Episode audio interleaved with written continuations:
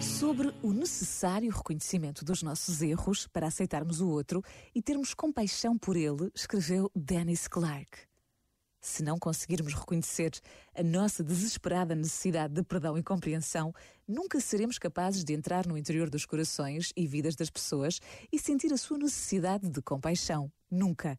E por isso, a nossa resposta mais provável a quem tem essa necessidade vai ser julgar, rejeitar e desprezar, o que vai voltar contra nós na forma de corações endurecidos que não conseguem aceitar e receber compaixão Este momento está disponível em podcast no site e na app.